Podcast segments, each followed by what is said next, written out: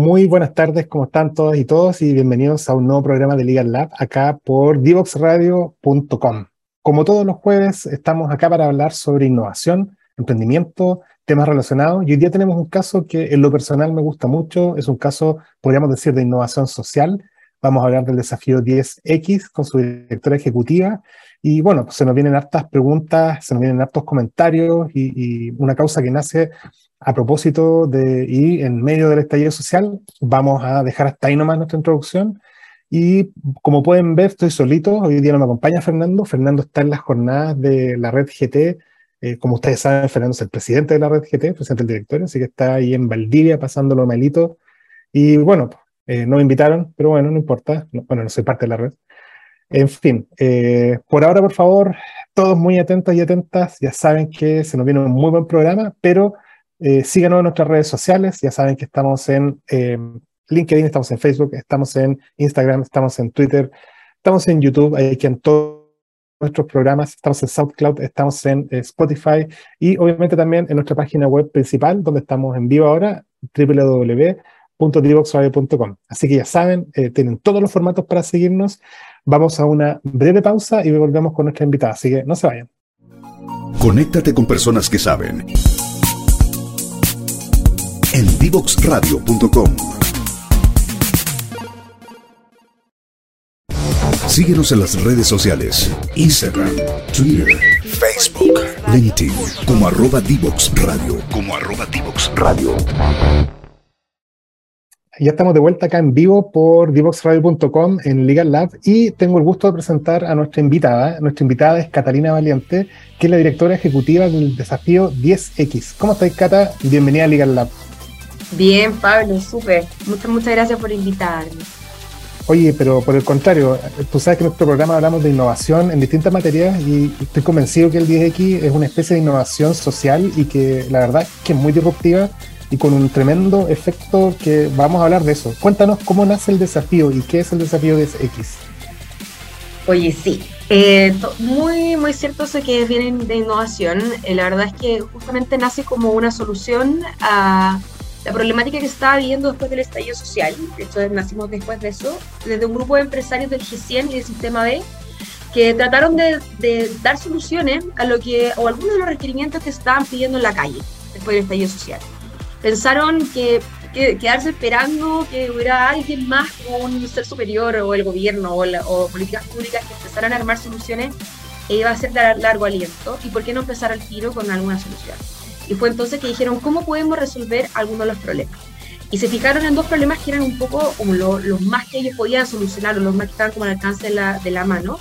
Y fue el tema de la desigualdad, que es un tremendo problema acá en Chile. Nosotros tenemos, eh, eh, según los análisis de, del Ministerio de... Ay, del, desarrollo social. desarrollo social, gracias eh, está el 10% que más ingresos tiene en Chile versus el 10% más bajo, es de 41,6 veces. Eso es lo que en verdad 41,6 veces. Sí, 41,6 veces. Esta es información actualizada al año 2022. Entonces es bastante mm, la brecha y por lo mismo sabemos que, que, es algo que siempre la gente reclama mucho. Y bueno, ahí este grupo de empresarios dijo, ¿cómo podemos hacer para disminuir esta brecha dentro de nuestra empresa? Y se pusieron como meta que esta brecha no fuera mayor a 10 veces.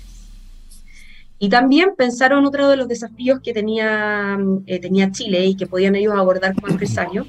Y buscaron eh, otra, otro, otra forma y también otra de las cosas que se estaban llamando era mucho el tema de la pobreza. ¿Y cómo podemos hacer para ser un país menos pobre? Y creemos en el desafío que nadie debiera trabajar y ser pobre. Es algo que va como contra la naturaleza de la razón por la cual uno va a trabajar. Es por esto que el otro desafío es que el, sueldo mínimo que se pague en la empresa sea de 21 UF, que es el monto que saca una familia completa de ese sostenedor económico, que es el trabajador de la empresa, de la línea de la pobreza. La familia promedio del segmento tiene cinco integrantes, nosotros eh, por lo mismo consideramos que este, este monto es el que saca a esta persona y a su familia completa de la línea de la pobreza. Perfecto. O sea, tenéis como dos parámetros. Primero, que entre el que gana más y menos no haya 10 veces de diferencia, más de 10 veces de diferencia. Y por otro, que el mínimo sea 22 UFs, 22 UFs brutas, ¿cierto?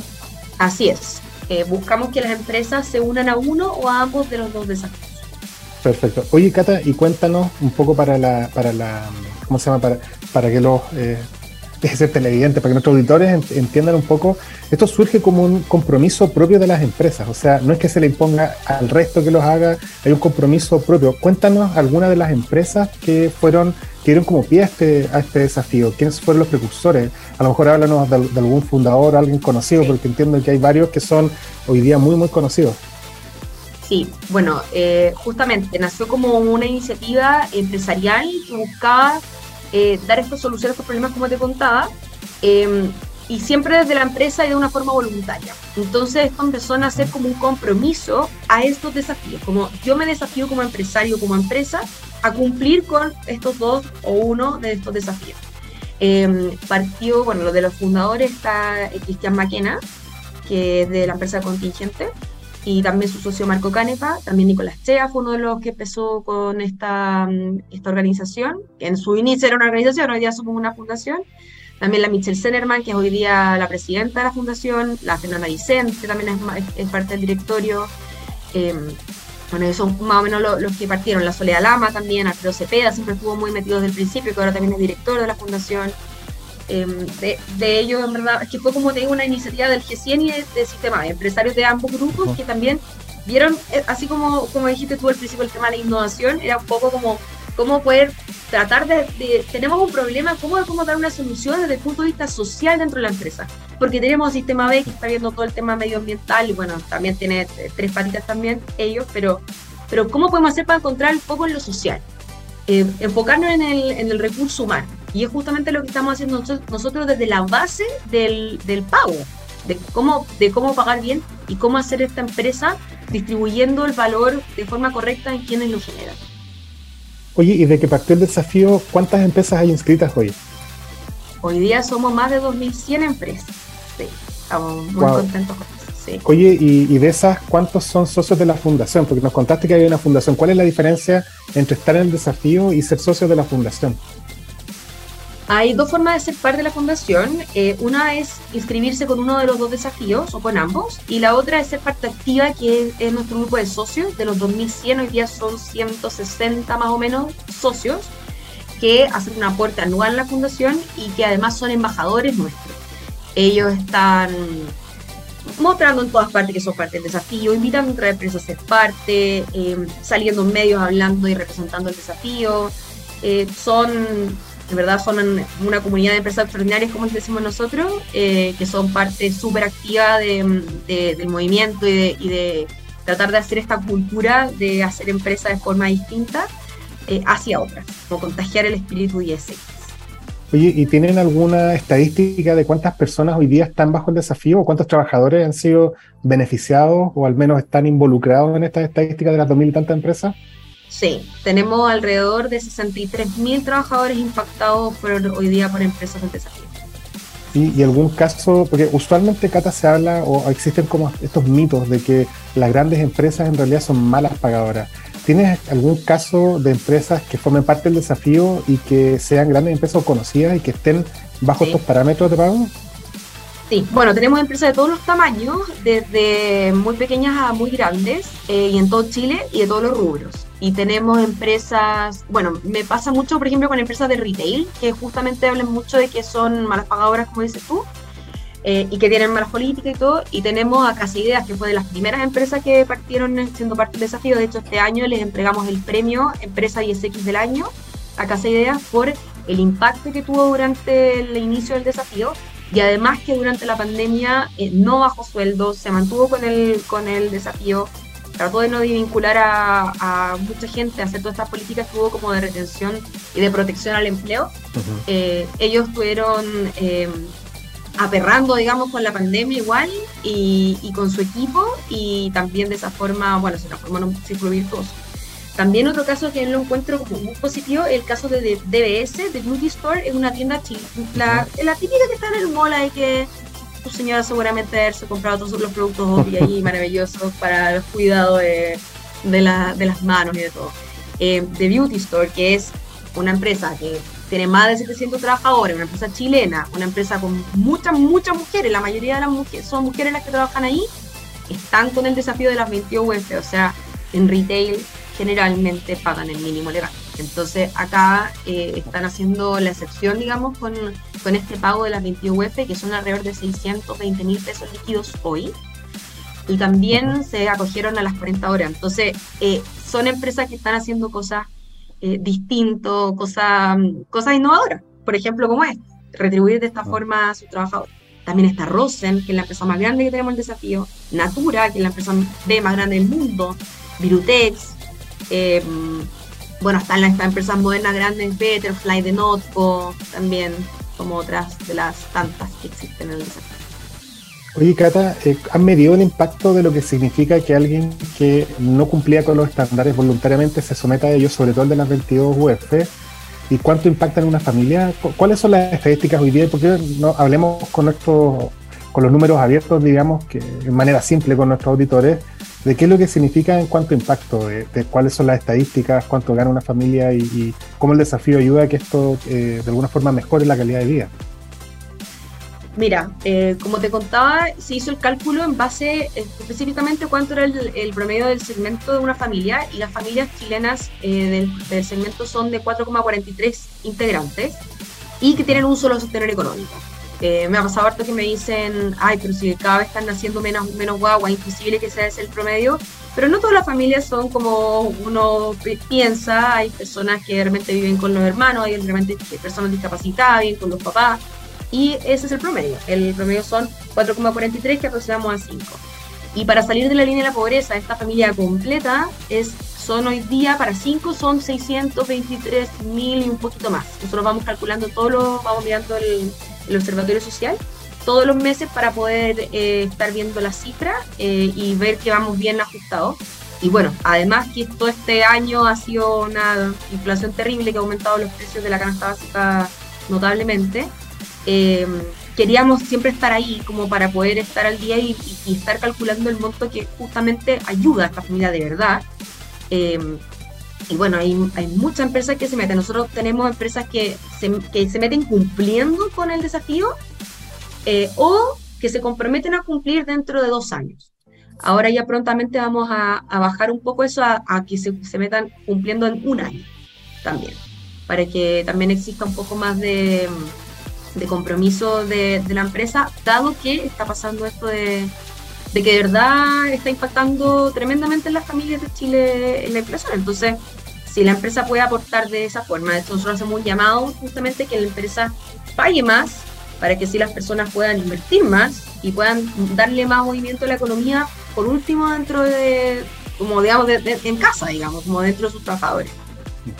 Oye, Cate, justamente te iba a preguntar eso, porque después del que hace que nazca el desafío y otras iniciativas que, al alero del desafío también son como medios primo hermanas, pero justo después viene la pandemia. ¿Cómo afecta, y tú hablaste del caso de, Casa Ideas, con un tremendo líder y Mauricio empresario, eh, ¿cómo, ¿cómo, afecta el desafío el, tema de la pandemia? Yo recuerdo haber escuchado alguna vez que eh, hubo muchas empresas que estuvieron alguna vez dispuestas y que se bajaron y, y algunos como que eran habían discursos que no en un ánimo de crítica, pero sí en un ánimo de, decir, ¿sabes qué? Hoy día es imposible y estamos muy lejos de esto.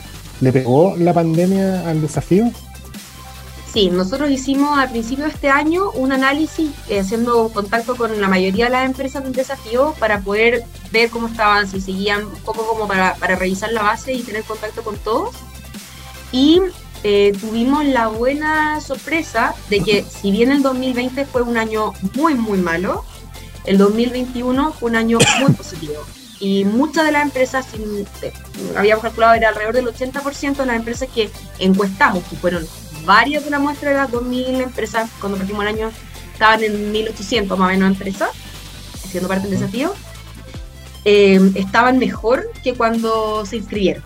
Entonces, pues súper también optimista para nosotros como organización eh, ver esto y ver estos resultados, porque en el fondo era, era una evidencia también de que, de que iba avanzando mejor la cosa y de que si uno tiene este compromiso con las personas, y de hecho a todas las personas que encuestamos, yo misma también me puse a llamar por teléfono para conocer las realidades y nos contaban justamente eso, que el compromiso de los trabajadores se había notado y que había aumentado con, con creces todo, o sea, y me decían, mira, que ahora en vez de solamente cumplir con el DX, también cumplo con las 21 UF o al revés. O de repente, mira, yo tenía, eh, ¿cuántos trabajadores tenías? ¿8? Ah, no, ahora tengo 24. Entonces, fue súper, súper enriquecedor para nosotros poder darnos cuenta que las empresas estaban teniendo buenos resultados. Así que bueno, por lo menos hasta el 2022, este año, estábamos bien. estamos haciendo ahora de nuevo la llamada y todo. Pero sí, obviamente que hay empresas que o se tuvieron que reformular o que simplemente dejaron de, de, bueno, dejaron de existir, pero, pero la mayoría, como te cuento, fueron casos exitosos que nos dio mucha, mucha alegría y sentimos que era una muy buena noticia poder eh, llenarnos de este feedback. Oye, y cuéntanos un poco, cuéntanos a nuestros auditores que están viendo y que, están interesados, ¿cómo ingresan al desafío y, cuáles son los pasos para... Algo nos dijiste ya. Sí, hay que ingresar a la página del desafío eh, y sumarse en, una, en un formulario muy corto, de, verdad, yo siempre les digo, de verdad que no te toma más de tres minutos. Hay que tener a mano eh, la cantidad de trabajadores, el, logo, pero siempre les digo así, da lo mismo si no suben el logo al tiro, pero último me lo mandan por mí y lo subimos después, no hay, no hay problema. Y la idea es que, mm, bueno, se comprometan con uno o ambos desafíos, que ya lo cumplan o que están por cumplirlos, y em, después ya son parte de la red. Nosotros tenemos un buscador de empresas también, que toda, cualquier empresa que quiera tener algún servicio eh, que, y, con una empresa que tenga este propósito, se puede buscar, meter en la página de la, del desafío, en la sección empresas, y buscas por, por nombre, por ejemplo, no sé, radio y te van a aparecer todas las radios que son parte del desafío. Y ahí yo puedo ir a buscar un proveedor de ahí, no sé, persianas eh, metálicas y también aparecen todas las empresas. Es un buscador así con, con términos, ¿no? No necesitamos saber, digamos, el nombre de la empresa ni nada. Oye, y una última pregunta antes de ir a nuestra primera pausa, a nuestra segunda pausa, perdón, pero la primera de nuestra entrevista, es que eh, eh, hay mucho énfasis en que este es un desafío privado de las empresas y que de alguna forma la idea es contagiar a través de, de, de ver cómo se va expandiendo este efecto, pero no, no ha habido, o no he visto yo al menos, que exista como una intención de hacer de esto una política pública, de llamar a eh, cambiar las leyes. Cuéntanos un poco eso, porque entiendo que también eso es parte de, la, de, de, las políticas de la, del desafío de la fundación. Sí, justamente. Eh, hubo un minuto en el que eh, hubo como un punto como de inflexión en el que decíamos, o seguimos como estamos, o como que politizamos esto, y finalmente decidimos dejarlo así porque tenemos este universo tan rico de empresas, tan distintas entre sí, de empresarios tan diferentes también, de distintos colores políticos, que encontramos que el bien que hemos logrado haciéndolo así eh, se vería diluido si empezamos a teñirnos de, de, colores. Así que ah. decidimos seguir haciéndolo de forma voluntaria. No nos interesa hacerlo política pública, no queremos que esto sea obligatorio entendemos perfectamente que las empresas pueden no, no tener los recursos para poder pagar los 22 UF que nosotros estamos proponiendo, pero por lo mismo proponemos la otra, el otro desafío de las 10 veces. En el fondo, me ha pasado de repente que me dicen, chuta, yo, yo como dueño de mi negocio, soy paradera, gano eh, eso como dueña y le pago el mínimo legal a tres trabajadores. Entonces, yo no, si lo subo el sueldo, me daría para uno y como que friego mi negocio. Entonces, nosotros preferimos mil veces que existan esos trabajos eh, a que no exista. No, por lo mismo no queremos eh, hacerlo obligatorio, pero absolutamente. Perfecto. Oye, se nos fue el tiempo del primer bloque, eh, súper interesante. Tenemos un montón de preguntas más para la Cata, porque de hecho hay un proceso que se viene fuerte para el próximo año de verificación. Hay sellos y obviamente que aquí me imagino que hay muchas y muchos interesados. No se vayan, vamos a nuestra segunda pausa musical. Ya volvemos con Cata Valiente, directora ejecutiva del desafío 10X. Vamos, volvamos. Divoxradio.com.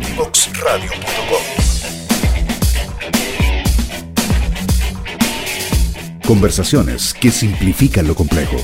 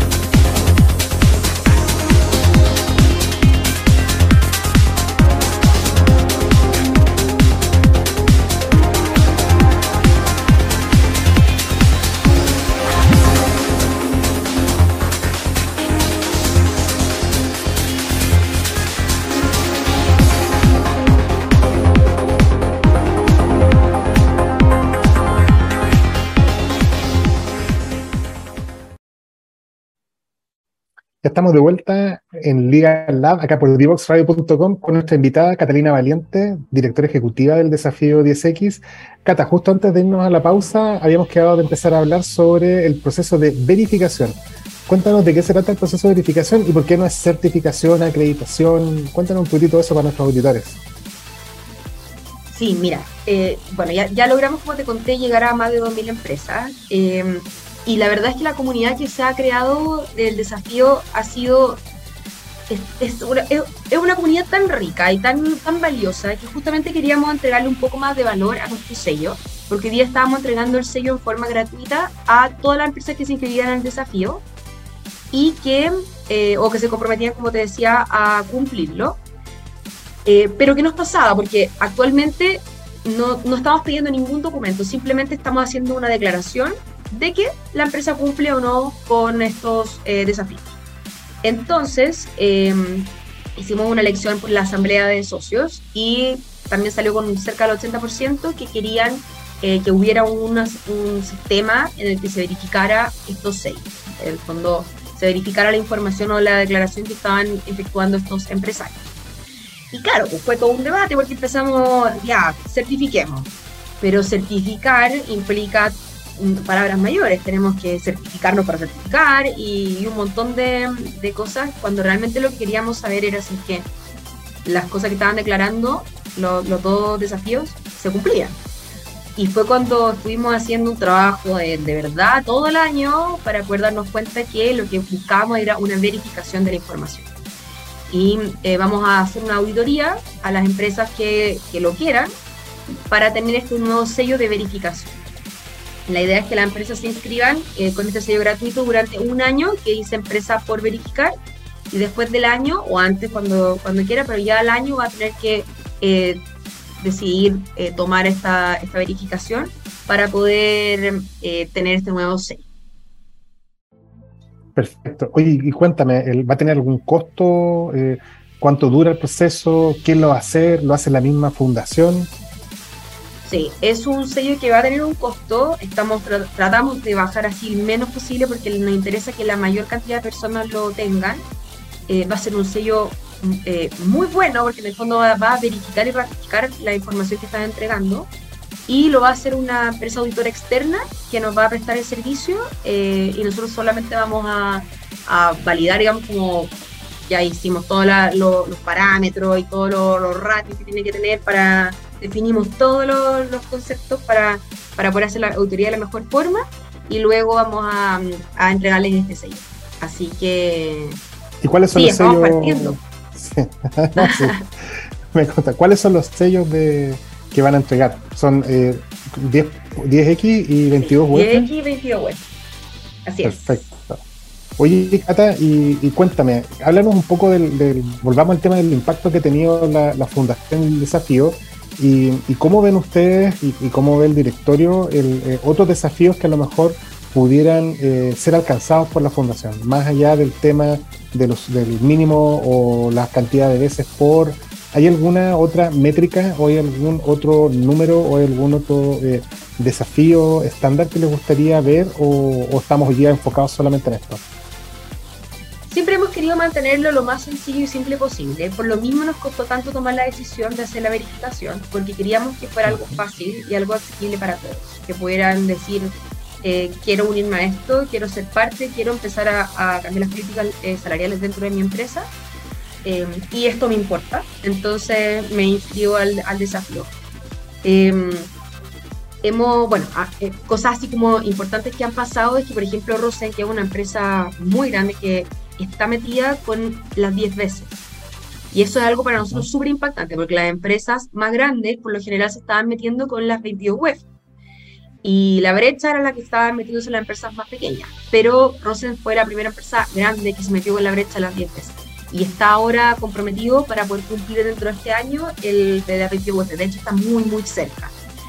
Así que mm, esa, ese tipo de cosas son las cosas que nos hacen eh, pensar eh, cómo, porque Rosa son un poco más de 3.000 trabajadores, eh, si extrapolamos esto, digamos, a, todas las empresas y todas las empresas acortan la brecha, eh, finalmente esta brecha de 41,6 veces podríamos empezar a verla, a ver que, que se disminuye en el tiempo. Eso es lo que nosotros tenemos pensado, nuestro objetivo, eh, ojalá lo antes posible, es morir como fundación, cosa de que esto sea una forma natural de ser empresa, una forma que se dé. Eh, y, que, y que ya no tengamos que estar exigiendo, exigiendo nosotros como para poder motivar a empresas que lo hagan, sino que sea algo como un destino. Eso en primera parte. Y por otro lado, lo que me estabas preguntando sobre otros desafíos, como te contaba, queremos hacerlo lo más sencillo posible, pero sí tenemos la inquietud de muchas empresas nuestras que tienen sucursales en otros países. Y, y eso es algo que nos gustaría explorar. Eh, ver otros países de Latinoamérica para poder ver la realidad. Hemos estado estudiando la realidad de otros países para poder eh, ver cuánto ratio podría ser, cuánto eh, cuánto podría ser el sueldo mínimo, porque claramente cada país es un mundo de diferencia, em, pero es algo que nos gustaría, más que inventar otro desafío que, o proponer otro desafío dentro de la empresa, de repente tratar de expandirnos por Latinoamérica. Es algo que, nos gustaría explorar. ¿Y, cuál de los dos desafíos el que más abordan las empresas o el que más se comprometen las empresas? ¿Es el de la PTUF o el de Ambos por igual. Sí, de hecho la mayoría de las empresas, eh, alrededor del 70%, un 67%, están con ambos desafíos, sí. Y, la, y después el resto se divide como casi igual en, en 10 veces y en las 21 web. Oye, un, comentario medio personal para hacerte una pregunta. Yo el fin de semana estuve justamente en, en la tienda Rosen comprando un colchón y, en, vista de lo que tú dices, me hubiese gustado ver, por ejemplo, en, la decisión de compra, porque obviamente uno cotiza por todos lados, este tipo de, de, ¿cómo se llama?, de información para tomar una decisión. ¿Cómo creen ustedes que puede influir el sello en la toma de decisiones de justamente las personas? ¿Falta que la gente conozca el desafío? ¿Por qué lado podríamos generar este efecto como más bien de, no sé, pues de sinergia, un efecto sinérgico de que una empresa, el desafío de X, sobre todo después de la verificación, que le da más, seriedad a eso, puede dar el tipo de tranquilidad, además que estás colaborando con algo que genera también un valor. Sí, de todas maneras, el sello hoy día eh, tiene una connotación social eh, muy grande. Las personas hoy día están buscando, justamente el consumidor está buscando empresas o productos que, que vayan eh, en pos de sus creencias y sus principios. Entonces, y eso también lo, conversamos, te contaba que había hecho un podcast con Betterfly sobre también el tema de, incluso las personas que trabajan dentro de tu empresa, la atracción de talento, la retención de talento, también tiene mucho que ver con contar con este tipo de sellos. Eh, porque si bien es, algo que siempre digo, el dime con quién andas y te diré quién eres, dime dónde compras y te diré quién eres, y dime dónde trabajas y te diré quién eres dice mucho de nosotros, nuestro comportamiento como, como cliente y también como, trabajador. Entonces, hoy día es, es tremendo y efectivamente nosotros siempre le decimos a, nuestra empresa, muestre el sello, póngalo en todas partes. Es que, siento que, que, en Chile pasa un poco que hay un poco de pudor de repente con decir que estás haciendo las cosas bien, pero hoy día creemos que es súper importante visibilizar este tipo de cosas uno, porque de verdad te conviene, porque la, la, gente está tomando esta decisión de compra en torno a este tipo de cosas. Y por otra parte también, si esto es algo que te importa como un tema social, con esto motivas otras empresas a que lo hagan. A mí me ha pasado muchas veces que les pregunto, oye, ¿cómo llegaste al desafío? No, es que lo vi en la página de mi competencia y no, no pude quedar atrás, así que al tiro me, me fui a inscribir a mirar. Entonces, eh, el sello sirve, a nosotros nos sirve un montón y a la misma empresa también le sirve un montón. Como te decía, para como estrategia como de, comunicación de, lo de cómo están haciendo las cosas la empresa para afuera y también hacia el cliente, hacia el mismo, las mismas personas que trabajan aunque no les peguen del bolsillo. Saber que estoy trabajando en una empresa que tiene este tipo de políticas salariales te hace sentir mejor, un poco más tranquilo. Oye, Cata, ¿y, han visto, han detectado a alguien que haga un mal uso del, sello o, o de alguna forma de formar parte del desafío, alguien que derechamente ustedes digan este no cumple por ninguna parte, han tenido alguna mala experiencia dentro de esto, entendiendo de que es un desafío voluntario, de que obviamente hay un, hay una, un compromiso personal y que no es posible verificar todos los que se inscriban. Exacto, nos ha pasado en, un inicio que nos han preguntado, bueno, y esto lo verifican, lo revisan, eh, y, bueno, cuando decimos que no, todos se, sorprenden a veces, pero nos pasa eso mismo que o sea, si es que yo pongo el, tengo el sello y de verdad no lo hago, mis trabajadores van a ser los primeros que van a levantar la mano y van a ir a funar a todas las redes sociales de que estoy haciendo, mintiendo y diciendo que estoy, estoy parte de un grupo de empresas que en verdad no, no, no cumplo nada de lo que digo.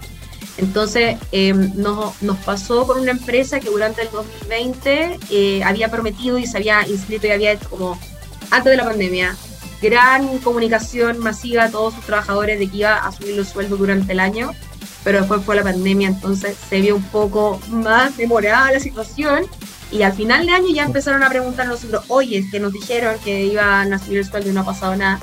Y conversamos con ellos y dijeron, sí, que ha estado súper difícil, pero de verdad que el próximo año sí lo vamos a hacer. Y ahora ya sé, ya sabemos, le hicimos seguimiento y sí, efectivamente le subieron los sueldos. Pero en ese momento estábamos con el periodo de dos años. Y de hecho por lo mismo lo hicimos a dos años, entendiendo que estaban pasando cosas difíciles y que, y que no era para nada justo, digamos, eh, decir, bueno, eh, inscríbete, pero te doy un año para cumplir, considerando que estábamos entrando en una pandemia mundial. O sea, era como medio ponerse la soga al cuello y no queríamos sentir, o sea, hacer sentir a la empresa presionadas de esa forma. Pero sí, nos pasó una vez, pero ya está todo bajo control. Aparentemente tampoco fue un caso de, manifiesto como mala fe de, hacer un mal uso, como de greenwashing, así por decirlo de alguna forma. No, para nada. Fue un compromiso que lamentablemente no pudieron cumplir en el, periodo que se lo habían propuesto por el tema de la pandemia, pero finalmente eh, mandaron un comunicado eh, hacia todas las personas explicando esto y comprometiéndose con unas nuevas fechas. Y dado esa fecha, eh, volvimos a hacer el, el análisis con los trabajadores y y ahí ya lo habían cumplido. Así que sí, pasó, pero esa es la única vez como te cuento que, ha pasado algo así, pero al tiro, que esto es lo que digo, o sea, de verdad funciona el tema de la cuna, o sea, al tiro me fueron a decir los trabajadores al, Instagram, oye, mi empresa, entonces pasa. Para la gente que de repente piensa que, a menos que no haya un sello de verificación, esto podría pasar eso, pasa, pero al tiro ya es súper importante súper importante, hay un autocontrol del sistema también, o sea, a, partir de los mismos colaboradores. Oye, Cata, para ir cerrando ya la entrevista, ¿qué se viene para el desafío del 2023? ¿En qué están pensando? ¿El foco es la verificación? Sí, full verificación. Tenemos un... Eh, estamos con todo este, este tema de, de, querer nuestro sello, de cuidarlo, y tengo que hablar como de mostrarlo y sentirnos orgullosos de que somos parte de este grupo de empresas, comunidad de empresas extraordinarias que siempre les decimos a nuestras empresas, eh, mucho más y por lo mismo el sello creemos que es la forma de valorar o revalorar este sello eh, tan importante que estamos esta decisión que no es menor, si hay empresas que de verdad que me dicen, ya sabes que me, me, voy a comprometer, pero te juro que con la mano, pero así, la guata apretada, porque cualquier cosa que pase ya me estoy comprometiendo. Eh, y nos encanta también eso, o sea, el compromiso que existe de parte de, de los empresarios a hacerlo. Eh, así que sí, se viene full el tema de la verificación y como te contaba también la exploración en otros países de Latinoamérica. Eso es como lo que se viene full 2023 para el desafío y seguir creciendo y contagiando más empresas que sean parte de, esto. Ojalá más empresas de retail, ojalá más empresas del agro, empresas que generalmente históricamente tienen temas de, malas prácticas laborales y de, sueldos. Oye, y haciendo, haciendo ya como eh, pregunta ficción, la última pregunta, ¿cómo va a estar el desafío en cinco años y cómo ves tú el impacto de aquí a cinco años por el desafío? Espero que en cinco años estemos muriendo, como te conté. Ojalá, sería hermoso, hermoso nuestro sueño, como te digo, que no, sea necesaria. Ah, claro, que, no, sea, necesario. O que nazcan otros desafíos que podamos tomar también, pero, pero que ya esto sea desde que sea costumbre que sea costumbre tener buenas políticas salariales. Repartir de, manera justa el valor que generan mis trabajadores. Eso, en verdad, eh, que sea algo, algo inherente dentro. Me pasa con los empresarios más jóvenes de, startups o de empresas que llevan menos tiempo, que me dicen, es que obvio que me metí al desafío, porque ¿cómo iba a ser otra cosa? ¿Cómo no iba a ser esto? Y eso, eso es lo que nos da gusto, eh, eh, pensar que a lo mejor tenemos este futuro en el que las empresas van a, van a tener estas políticas y que va a ser algo que les va a salir de los poros, del corazón hacerlo Excelente. Oye, tremenda declaración final y con eso, bueno, te agradecemos, Cata, por haber participado acá en nuestro programa Legal Lab. Eh, como les decía yo, tremendo caso de innovación social con un impacto real a partir del compromiso voluntario. Te vamos a tener, obviamente, como invitada segura para el próximo año para hacer seguimiento cómo te va, pero por ahora te queríamos dar las gracias y, eh, obviamente, despedir y invitar a todos nuestros eh, auditores a una pausa. Así que, Cata, muchas gracias por venir. Gracias, Pablo. Gracias a todos por invitarme hoy día. Sí, me encantó, lo pasamos bien conversando ahí del desafío. Así que muchas, muchas gracias. Gracias, Cata. Y vamos y volvemos a nuestra última pausa musical, así que no se vayan. Desde Chile para el mundo. Divox Radio. Señal online.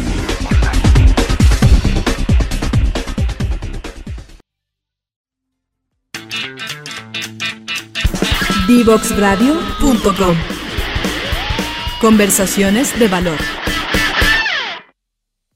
Y bueno, ya estamos de vuelta en este último bloque. Tuvimos una muy interesante invitada, algo que está quizás no tan en línea con lo que vemos semana a semana con Fernando, pero ciertamente un caso de innovación social y con un impacto tremendo, que es lo que a nosotros nos importa. El, y qué es lo importante acá, creo yo, el cómo, eh, más que decir y exigir, hágase tal o cual política, nace a propósito de un problema real y práctico, una iniciativa privada que genera compromisos y que genera estándares propios. Y el desafío acá, eh, de, alguna forma, es eso. Como nos, dice, nos contaba la Cata, nos contaba nuestra invitada, esta renuncia a, buscar eh, políticas públicas también implica una especie de desafío propio, de que tenemos que hacerlo entre nosotros.